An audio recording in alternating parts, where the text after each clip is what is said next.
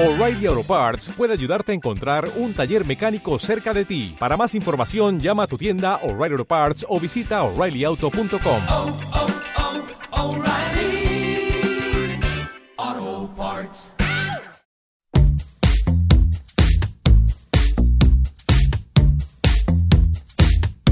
Fernando Besone, soy profesor titular de gastroenterología la Facultad de Medicina y soy el jefe del servicio de gastroenterología y patología del Hospital Centenario.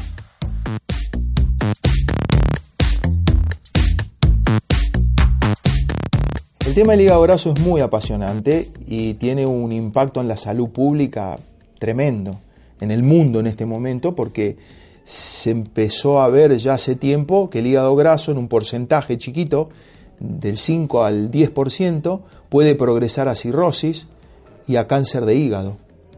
O sea que, eh, y hay grupos de riesgo. El paciente diabético y obeso tiene mucho más riesgo de desarrollar una cirrosis hepática por grasa que el, el, el paciente no obeso ni diabético. Históricamente se supo que la grasa estaba íntimamente relacionada al alcohol. Entonces los verdaderos hígados grasos eran los alcohólicos. Hoy se sabe que hay una enfermedad que se llama hígado graso no alcohólico y que está asociado a colesterol y triglicéridos elevados, a diabetes, a obesidad, a veces algunos fármacos y demás. Acá hay una impronta genética que todavía no se conoce a fondo y que determinados pacientes tendrían la, la, la digamos, eh, la posibilidad de desarrollar un hígado graso con alguna circunstancia que los está facilitando desde lo genético. Porque hay gordos obesos de 150 kilos con colesterol de 250 que no tienen hígado graso. Y hay pacientes delgaditos que tienen todo normal, sin embargo tienen hígado graso.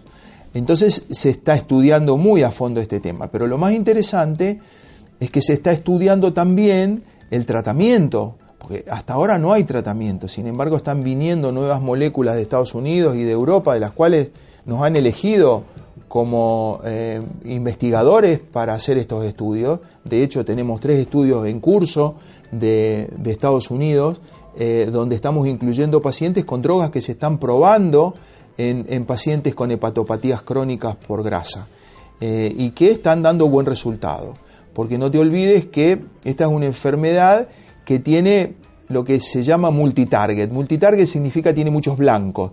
¿Por qué? Porque en una parte hace inflamación, en una parte hace grasa, en otra parte hace fibrosis. Entonces no hay una sola droga. En general se combinan drogas, algunas para tratar la grasa junto con la fibrosis. Acá lo que hay que tratar de que no ocurra es que se forme fibrosis, porque la fibrosis es el paso previo a la cirrosis. Entonces estos pacientes se descompensan, en algunos lugares hoy son la causa número uno de trasplante hepático, estos hígados grasos no, eh, eh, este, no alcohólicos, este, y, y, por último el temido tumor primario del hígado, que es el hepatocarcinoma, que desarrolla más sobre los cirróticos que sobre los no cirróticos. Entonces la enfermedad grasa del hígado cirrótica es un buen terreno para que el paciente desarrolle cáncer también. Algunas drogas podrían estar disponibles de aquí a un año o un poco más, entre uno y dos años. Eh, ya hay drogas con efecto comprobado sobre la fibrosis, sobre la inflamación que frenan la enfermedad, eh, pero bueno, desafortunadamente no es como el virus C, que vos le das un comprimido tres meses y nunca más viene el virus.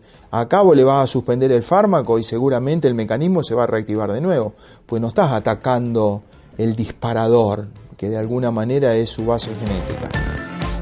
De todas formas, hay que saber que paciente que baja un 10% del peso corporal y hace un ejercicio aeróbico 120 minutos por semana solamente, tiene chances de, modificar el laboratorio hepático y hacer retroceder la enfermedad solo con eso. Fernando Besone, soy profesor titular de gastroenterología la Facultad de Medicina y soy el jefe del servicio de gastroenterología y patología del Hospital Centenario.